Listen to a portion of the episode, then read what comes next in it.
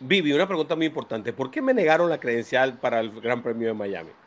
Empezando porque no saben ni decir el nombre del programa de Netflix. Empecé por ahí.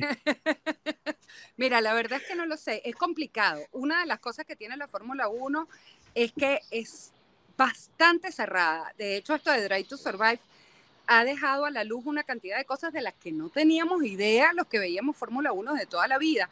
Y es muy, muy cerrado, muy elitesco. Y hasta para los medios es un problema. Eh, no, y, además son muchos medios. Hay que, hay que reconocer que para ellos debe ser un gran problema el, la inmensa cantidad de medios que quieren viajar con ellos y que se quieren anotar en una carrera.